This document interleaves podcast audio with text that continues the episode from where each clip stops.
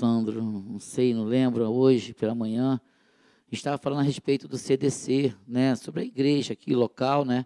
A gente tem visto aqui o ponto aqui virou um ponto comercial. A Parque Dourado hoje o comércio está vindo todo para cá. Se vocês prestarem atenção, ali na esquina agora é um banco, as escolas, academias, é, imobiliárias, curso de inglês, lanchonetes, está vindo tudo para o Parque Eldorado. Aqui se tornou. Oi, é saúde. Está virando um ponto. Trailer. é, o que me chama a atenção é de algo assim que, que quando nós compramos essa área aqui, é, a gente foi notificado por uma baixa assinada dos vizinhos. E a gente foi notificado aqui que, assim, onde a igreja chega é normal, gente. Não pense você não. Se a gente for colocar uma igreja lá do lado da casa de Fernanda, não estou dizendo, mas os vizinhos, se abrir um bar, não. Se abrir um, mas se abrir uma igreja, a pessoa faz baixa assinada, diz que tá, mas é normal. A gente está. Aí dizia que o som estava alto. Esse som aqui que estava indo lá dentro do quarto, que não podia ver fantástico, que não podia ver. E os garotos vinham ensaiar aqui fizeram um baixo assinado.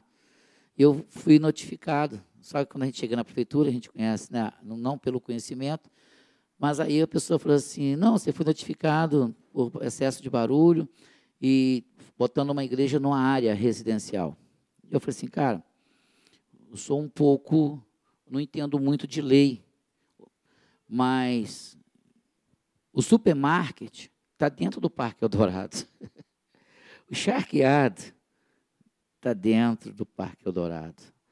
A escola Arnaldo Prima está dentro do Parque Eldorado.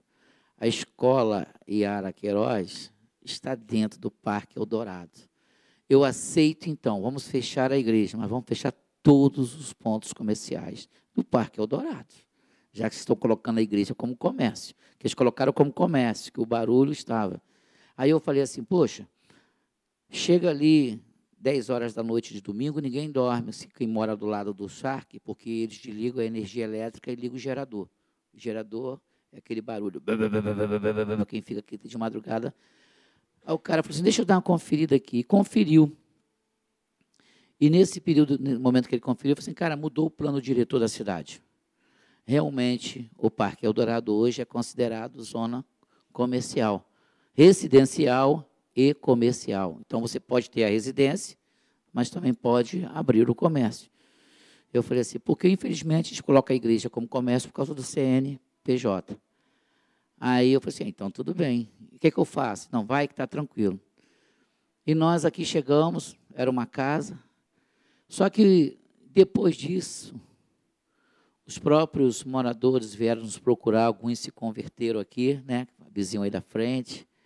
Nós temos uma assistência aqui, o doutor Marcos é uma pessoa maravilhosa. O único que não assinou a nada foi ele.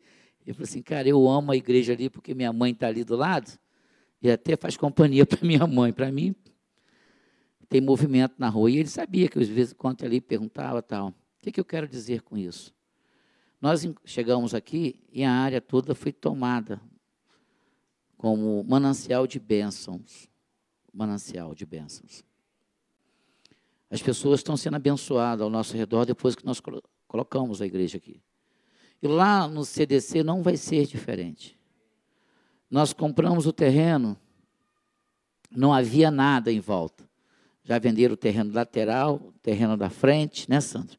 Já estão abrindo uma empresa em frente e agora já vão construir um condomínio em frente ao CDC. Aí o cara falou assim, cara, vocês vieram para cá, isso eu ouvi no sábado, na, antes do, do encontro. Vocês vieram para cá, depois que vocês vieram para cá, o ambiente aqui ficou outro. As pessoas estão investindo no lugar. Eu falei, cara, onde a arca do Senhor está? não é só onde está a arca, a benção derramada, mas toda a sua circunvizinhança. Então, o que eu quero dizer? A gente hoje está nesse lugar aqui, Deus nos abençoou com este lugar, com esse imóvel, é um imóvel próprio da igreja. E Deus está nos abençoando no CDC, Deus está nos abençoando lá em Cabo Frio, né, que é próprio também. Uma área de quantos metros, pastor? mil metros, acho que 1.200, não? 1.200 metros. É, eu cedi um pedaço lá, mil metros. Eu cedi um pedaço que trouxe um recuo, a gente cedeu. Tem isso aí, nosso coração leva. então nós temos, a igreja tem vivido isso, mas para viver isso, o que, que eu quero passar para a igreja? Atitude de fé, cara, foi o que a gente louvou aqui. Mas não adianta só ter fé. Não adianta. E a ministração de hoje é exatamente essa. O Senhor, Ele quer nos abençoar, mas Ele quer tirar do lugar onde a gente está e colocar em outro. Eu falo assim, cara, não volta mais ali, não. Ele não quer que a gente retroceda ao passado, que a gente volte ao passado, sabe? As pessoas querem benção, recebem um milagre aqui momentâneo do Senhor, mas não entende que o Senhor não quer nos dar um milagre momentâneo. O milagre que, Ele tem para nós vai muito mais além. Mas a gente perde no caminho porque a gente quer retroceder os costumes antigos. E esses retroceder os costumes antigos nos leva de volta a remeter no mesmo pecado, no mesmo erro. E Deus colocou no meu coração essa mensagem. Eu confesso que eu estou sem cabeça essa semana a preparar a mensagem. Aí, como o pastor Jorge também, eu liguei para ele à tarde, não consegui falar, eu ia ligar para Jessé, porque Jessé sempre tem uma na agulha. Assim, para Jessé ministrar. Mas aí eu falei assim, cara, tem que ser eu mesmo. Por quê? Porque quando eu estou fraco, eu tenho que ser forte. Eu não posso permitir que a fraqueza ela se torne em mim uma constância e me impeça de prosseguir e me impeça de avançar. Eu falei assim, não, depois eu convido para outra hora, quinta-feira que vem já se atrás a palavra, já está aí, já está falado. E assim, porque hoje Deus falou assim, é contigo. Porque é nesse momento. Porque Sandro estava comigo ontem, e viu que eu estava ontem, antes de ontem, muito debilitado, por várias coisas. Mas Deus falou assim para mim, cara, é nesse momento que eu se mostro presente em sua vida. Então, abra a palavra de Deus no livro de Marcos, capítulo 8, a partir do versículo 22, acho que está aí na tela, aonde a mensagem, o tema dessa mensagem é não volte de onde Deus te tirou, cara. Não volte. Não faça isso nunca. Não volte da onde Deus te tirou. A gente tem ministrado aqui nos últimos dias, aumenta mais esse somzinho de fundo aí, fazendo um favor. A gente tem ministrado aqui nos últimos dias que a, acho que 90% dos milagres que Jesus operou em algumas pessoas que estão escritos, Jesus pede para que aquela pessoa saia do meio da multidão ou que pessoas saiam de perto daquela pessoa. Tem milagres em nossa vida que Deus não quer somente operar o milagre. Você presta atenção que todas as vezes que ele chama uma pessoa e opera o milagre, a pessoa, após o milagre, ele fala uma coisa para aquela pessoa. Sabe, ele está sempre falando, ó, vai, não peques mais, ó, vai. Ele está sempre ministrando algo quando ele chama a parte. E quando Jesus chama a parte a você para operar um milagre na sua vida, significa que ele não somente quer operar um milagre na sua vida, ele quer tirar daquele local onde você estava e colocar você em um local onde você possa ser canal de bênção em vida de outras pessoas. Porque tem local que você está, sabe, por mais que você pregue a palavra, mas as pessoas não estão nem ali para aquilo que você fala. E por não dá atenção àquilo que você fala, você acaba se moldando a eles e voltando à prática de tudo aquilo que Jesus tirou de você.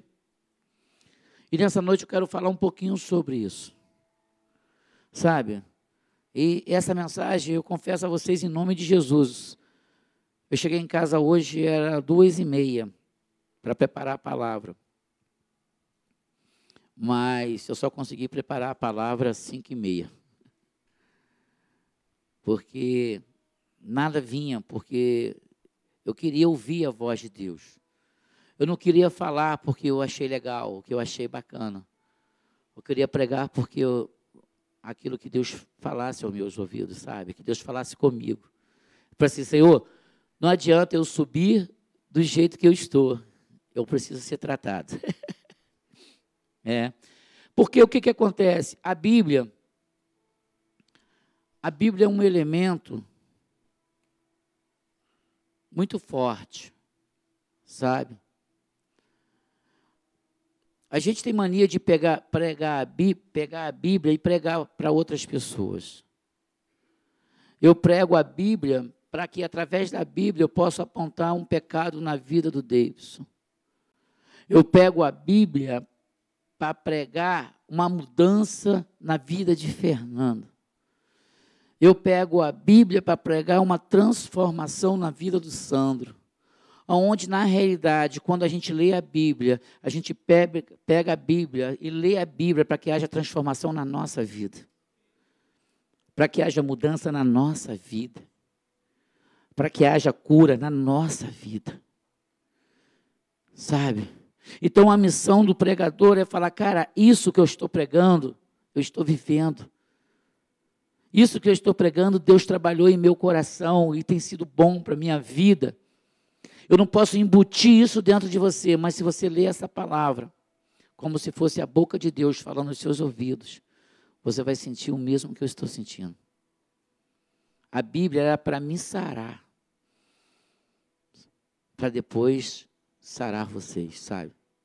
Então Deus falou isso muito forte comigo hoje. E a palavra de Deus diz, como o tema é, Marcos capítulo 8, do 22 ao 26, onde o tema da mensagem é não volte de onde Deus te tirou.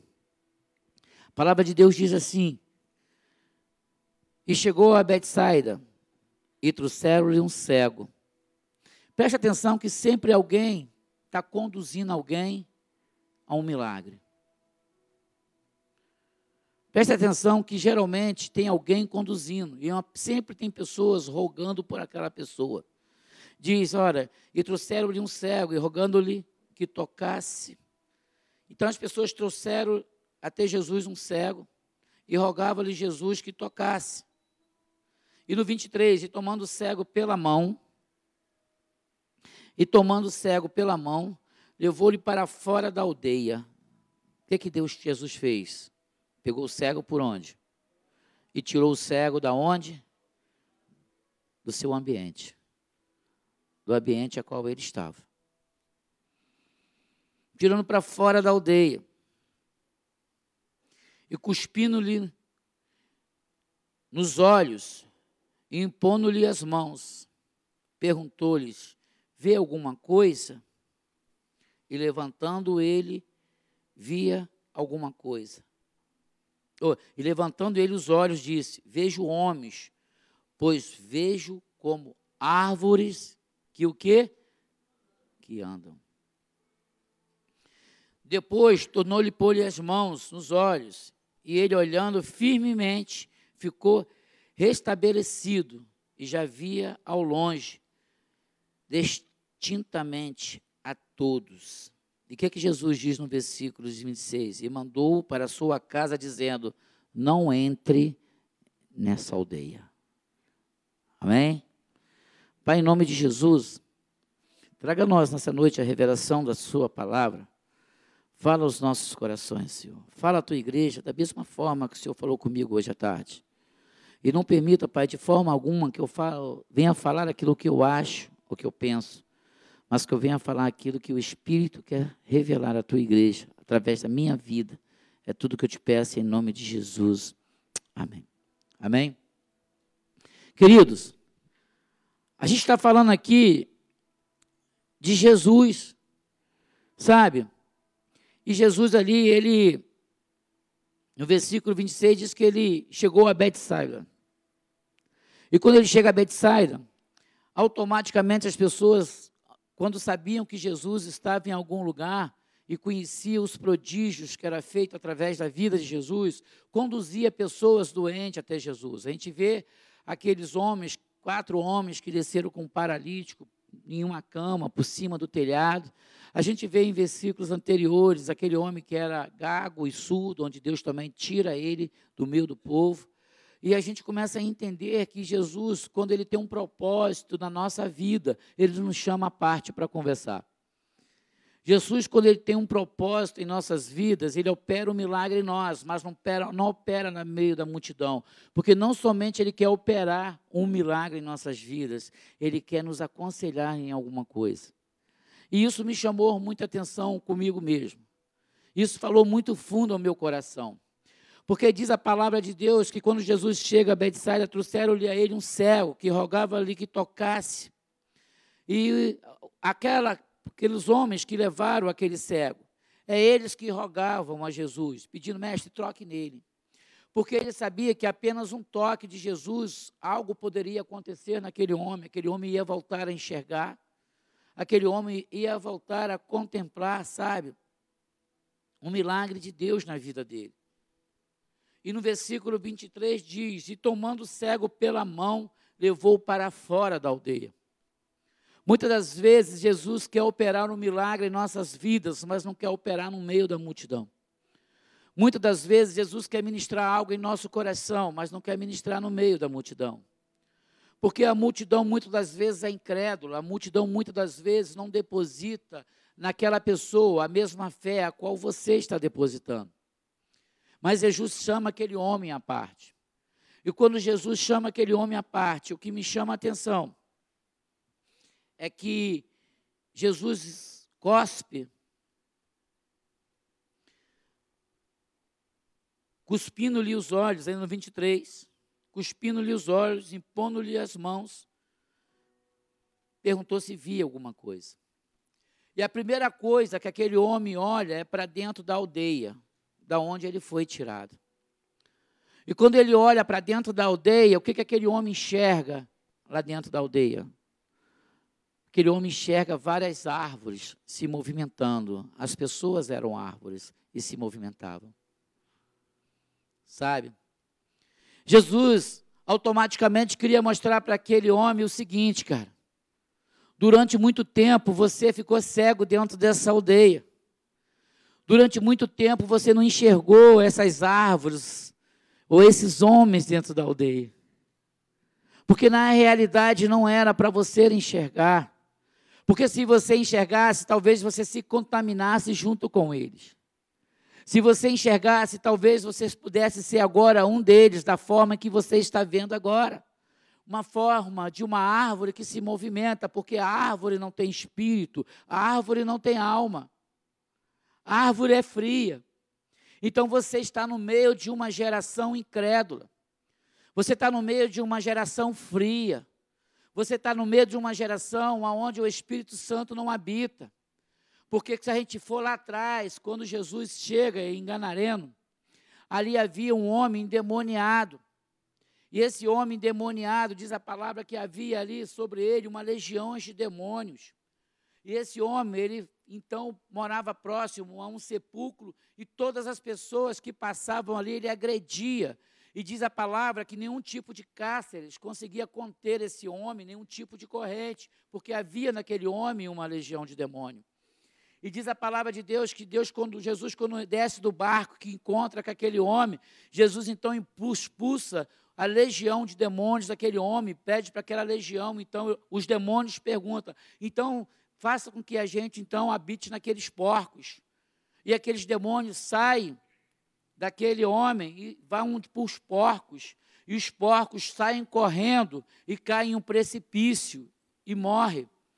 Só que o homem que cuidava dos porcos chega em uma cidade e quando chega nessa cidade, avisa: olha, aquele Messias expulsou o demônio do cara, mas em compensação, os demônios foram por porcos, os porcos morreram e deram prejuízo a nós.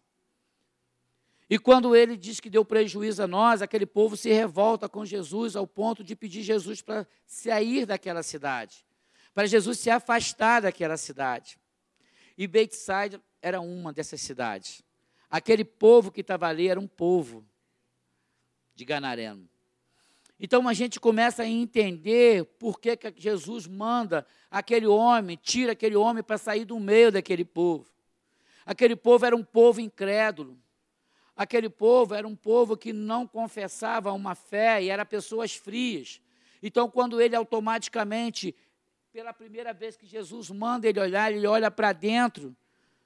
E quando ele olha para dentro da província lá, para dentro do vilarejo lá, ele percebe um monte de árvores se movimentando. E Jesus então vai pela segunda vez e dá outro toque nele. E nesse segundo toque que Jesus dá nele, Jesus fala agora olhe. Quando ele ora, ele consegue enxergar verdadeiramente pessoas andando. Talvez a vontade dele era de voltar para aquela província. Talvez a, a, a, a, alegria dele seria de voltar para lá e sair gritando: Olha, agora eu estou enxergando, agora eu estou enxergando. Mas Jesus chega para ele e fala assim: Cara, presta atenção, vai para casa e não entre mais nessa aldeia. Não volte. Não volte de onde eu estou te tirando. Não volte. E eu quero ministrar sobre isso, sobre as nossas vidas hoje. Um dos maiores problemas nossos, como cristão, um dos maiores problemas que nós esquecemos fácil da onde Jesus nos tirou. Jesus, quando Ele nos toca, Ele nos toca para que haja transformação em nossas vidas. Jesus nos toca para que a gente possa viver uma vida a qual Ele quer que a gente viva. Jesus nos tira do lugar, quando Ele nos toca, Ele quer nos tirar do lugar que a gente está e colocar no lugar que Ele tem para nós. Quando Jesus nos toca, Ele quer mostrar para nós que o lugar que a gente estava não era lugar para estar, mas o lugar a qual Ele está enviando é o lugar que Ele tem para que a gente possa estar.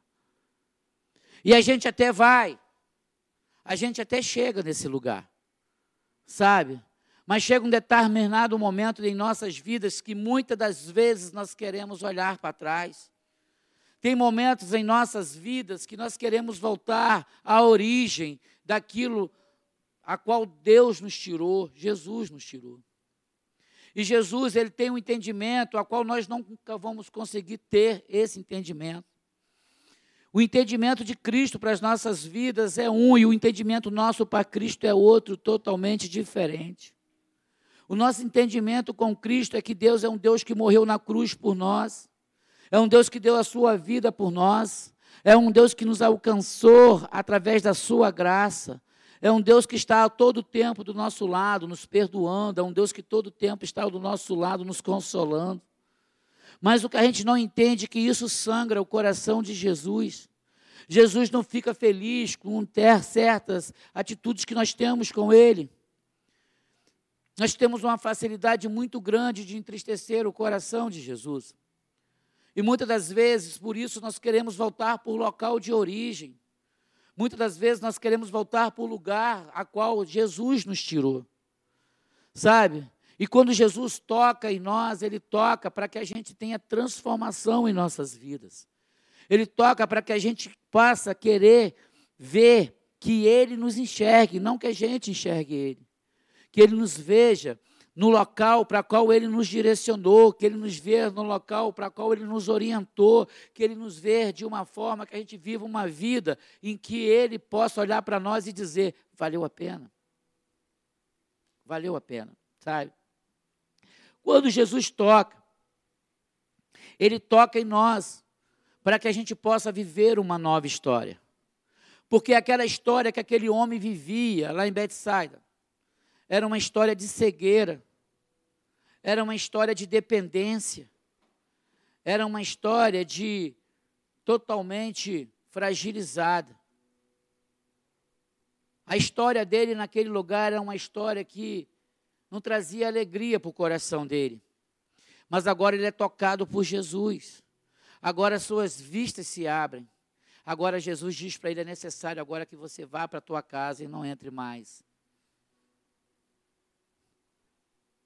Sabe? Não volte mais para este lugar. Porque a partir de hoje, a partir desse toque, você não somente vai enxergar, mas você vai viver uma nova história. O que Jesus quer em nossas vidas não é somente tocar.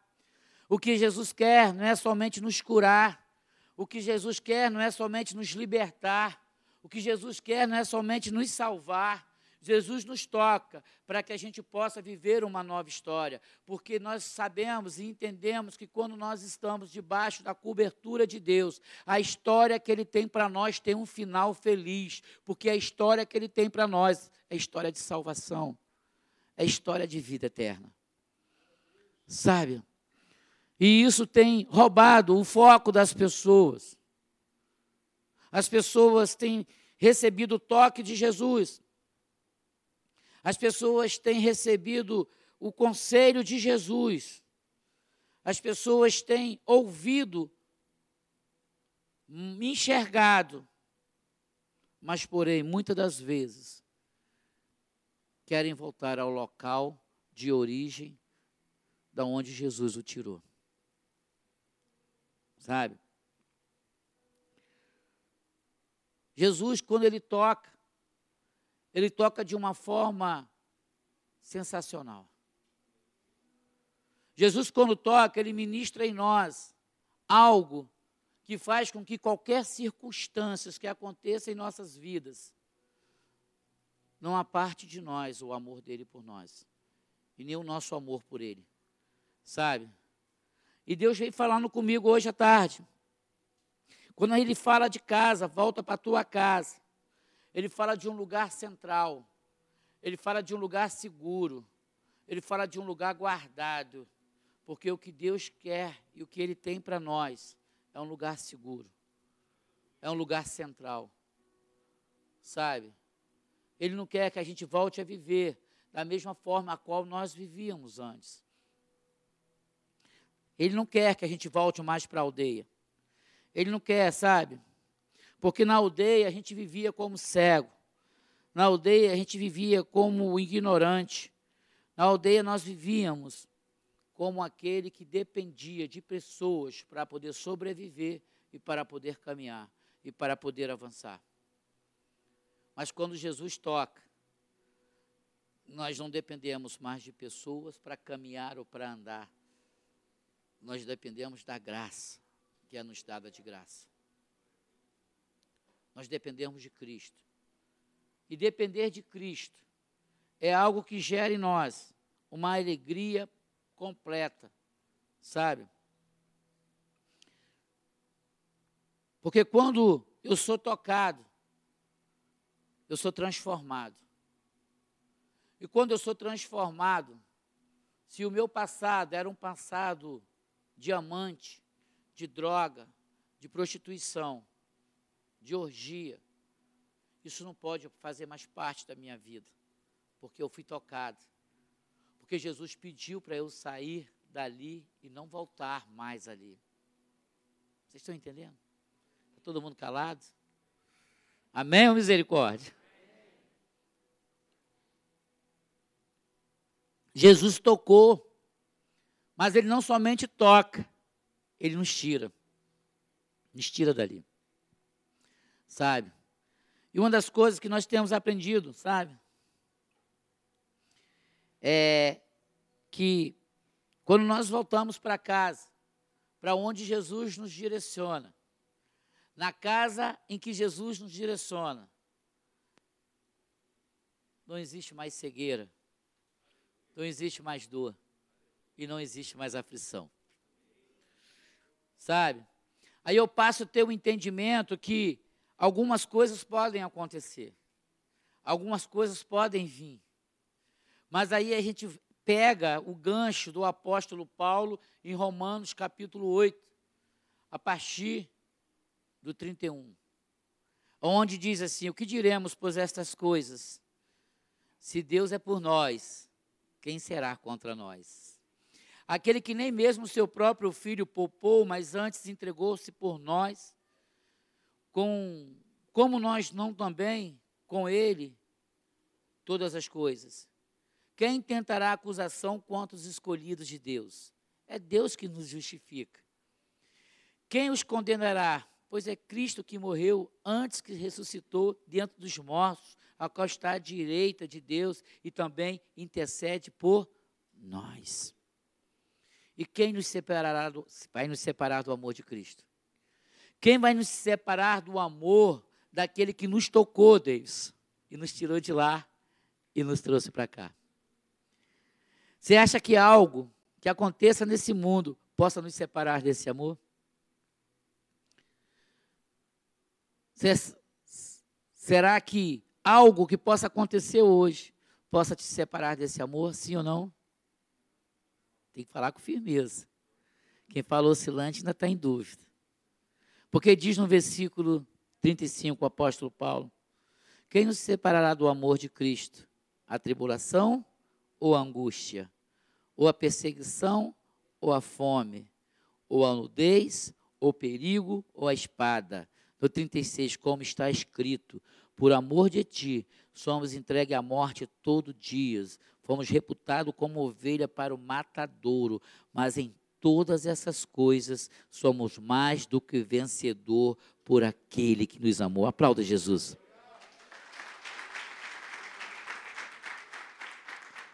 Porque ele nos tirou de lá. Ele nos tirou da onde nós estávamos. Onde muitos não acreditavam mais em nós. Aonde muitos já não faziam mais juízo nenhum de nós. Mas um dia nós fomos tocados por Ele. Talvez você ainda não foi tocado por Cristo. Talvez você ainda permanece no mesmo local. Sai daqui e volta para as mesmas práticas. Sai daqui, volta para o mesmo convívio. Mas Deus hoje ele quer te tocar de uma forma especial. Deus hoje quer que você diz assim, igual Pedro falou para Jesus: Para onde iremos nós, Senhor? Se só tu tem a palavra de vida eterna. Para onde iremos nós? Para onde nós iremos? Sim, João diz que Jesus é o caminho, a verdade e a vida. E ninguém chega ao Pai a não ser por Ele. Sabe? Talvez você tenha recebido esse toque, mas por algum momento, ou por algum instante, por alguns dias, você tem se esquecido de onde Deus te tirou. E aonde Deus te colocou. Mas hoje Deus nos convida. Presta atenção numa coisa. Ele tocou no cego e pediu para que ele olhasse. Ele viu o quê? O primeiro toque? Hã? Homens como árvores. E no segundo toque, pessoas. Talvez você só recebeu um toque, cara.